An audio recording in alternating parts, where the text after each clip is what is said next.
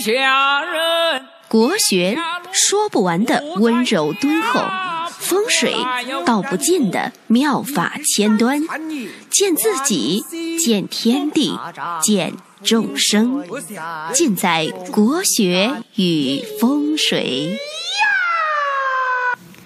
各位亲爱的听众朋友们，大家晚上好，我是罗云广之。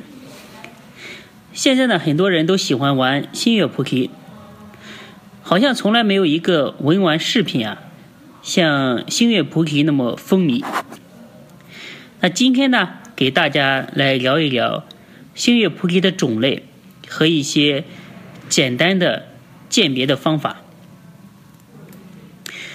就说我们花钱去买东西，绝对不能当冤大头，对吧？买到假的，然后呢，倾注了大量的感情去盘这个珠子，结果盘出来呢是一堆毫无价值的东西，那可真的是太伤心了。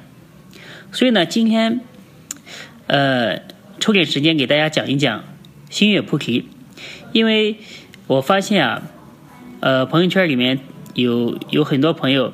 喜欢星月菩提啊、小叶紫檀啊这些这些文玩饰品，啊，给大家讲一讲呢，以免这个上当受骗嘛。星月菩提啊，它可不是菩提树的种子，它是一种植物，叫做黄藤的种子。这个种子呢，它上面。每一个呢都有一个月孔，也有很多麻点，像众星捧月一样，所以呢我们称之为星月菩提。星月菩提啊，它特别受佛教徒的青这个青睐，因为星月菩提不但有成就菩提正果的含义，还可以辟邪、增长智慧、去除烦恼。所以呢，慢慢的社会大众啊也喜欢玩呃星月菩提。由于星月菩提呢，它盘久了之后啊，它会有瓷一样的呃亮度，会包浆发黄，样子呢呃非常的好看，所以它可以风靡一时，导致现在的星月菩提的价格啊一路飙升。同样的一串。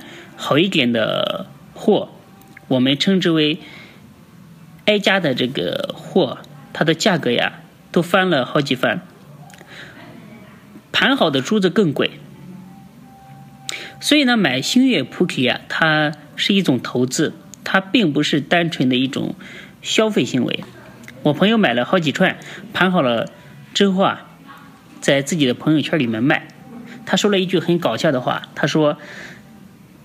盘珠子手汗也能赚钱，就是手汗多的人啊，盘珠子比较容易快一些出成果，能很快在珠子的表面啊形成一层包浆。所谓的包浆呢，就是你手上的汗液、油脂和珠子的这个油脂充分的混合，呃，由于空气的氧化，它可以形成一层物质，亮亮的、黄黄的。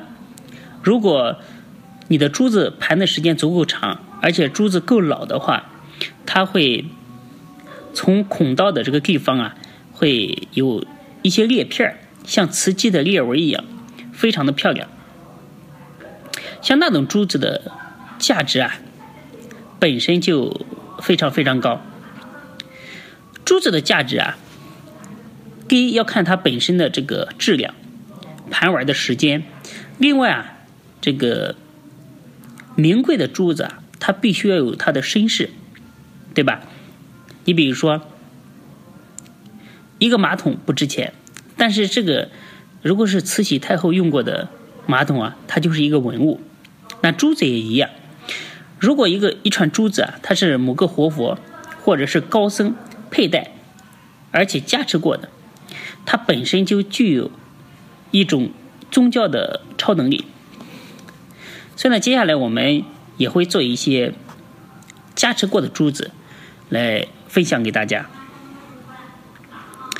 那星月菩提呢，它一般有这么几种，它有就是说它的这个这个籽儿啊，它有金蝉籽、模拟籽和元宝籽。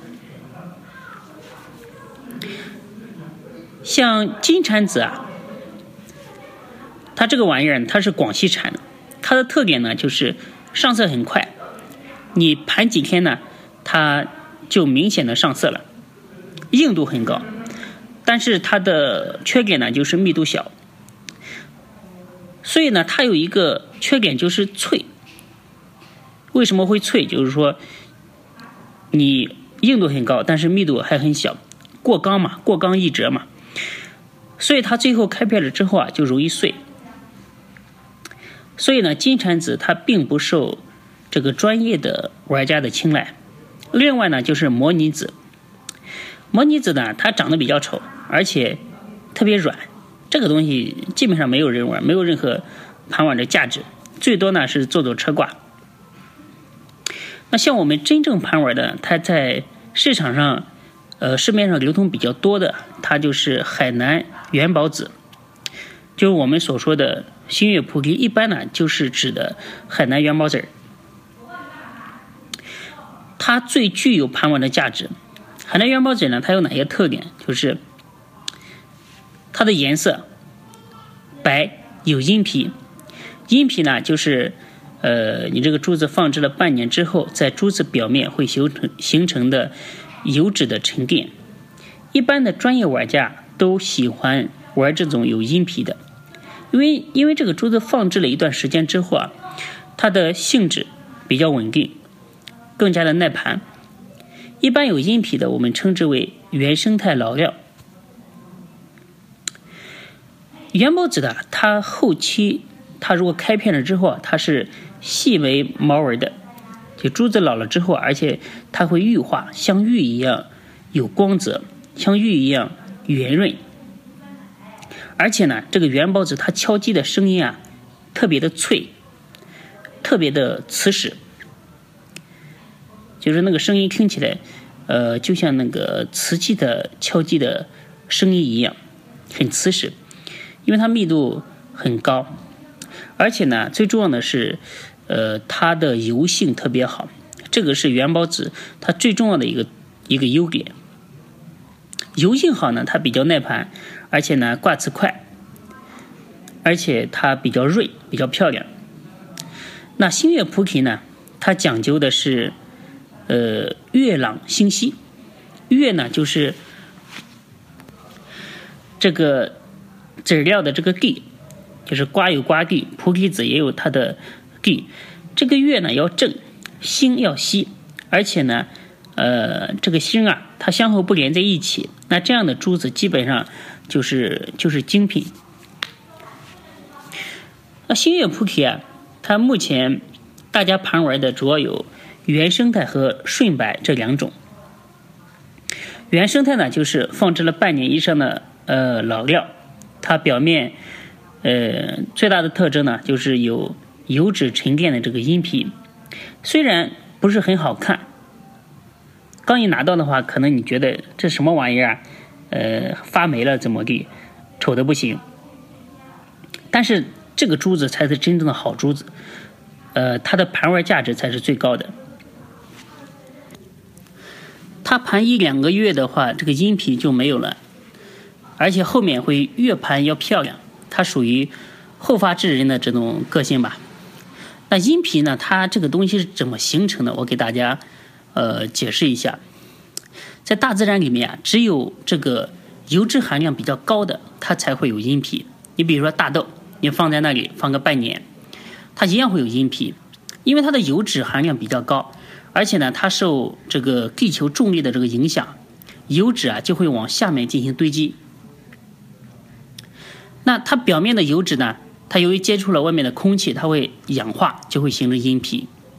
但有阴皮的料子啊，它意味着就是说它的质量会比较稳定，油脂含量高，这种珠子啊才最具有盘玩价值。那像顺白呢，就是呃生料，它没有放置一段时间，或者说放的时间特别短，它就直接把它加工成手串那这种。手串呢颜色呃白白的，我们称之为顺白。顺白呢，一般来说它的价格会比原生态便宜一点，但是呢，你只要注重这个盘玩的程序啊，其实到最后啊，呃，区别不大，都是一样的。只要你买的珠子啊不是那种漂白的，盘玩的价值啊和原生的差别不大。如何这个识别漂白的珠子呢？漂白的珠子它的颜色一般来说是惨白的。就是白的很不自然，像我们这个刷墙的那种白色，而且呢，它的芯杆呢是内陷的，就它的芯杆有一点往里凹，大家仔细看都能看得出来。而且它芯杆的颜色像焦糖一样，这样的一般来说都是漂白的珠子，呃，一定不要买这种珠子。那区别珠子的好坏呢，还有一个重要的窍门呢，就是说我们可以看珠子的这个孔道。因为星月菩提，呃，它就是长长好的一个一个种子嘛，它就是收割回来的时候，它天然呢并没有说长个孔让你穿进去，对吧？它并没有长孔，那个孔呢是后期工人来进行加工的，是用打孔机来打的。大家可以想想这个原理，就是打孔机肯定要用钻头嘛，钻下去。那肯定是它密度比较高的籽料了，它的孔道比较整齐。我举个比较极端的例子，就是说，大家想想，你在那个木头上钻个洞，是不是有很多的毛边儿，边上不是那么整齐？但是如果你在铁板上钻个孔，它的边儿啊肯定是齐刷刷的。所以这个孔道呢，它是区别新月菩提它的籽啊很重要的一个看法。就是说，你看看孔道的整齐度，孔道越整齐，它的密度越大，它的盘玩价值呢就越高。好了，关于那个星月菩提呢，今天就给大家介绍到这里。那下期呢，给大家讲一讲，呃，星月菩提如何盘玩。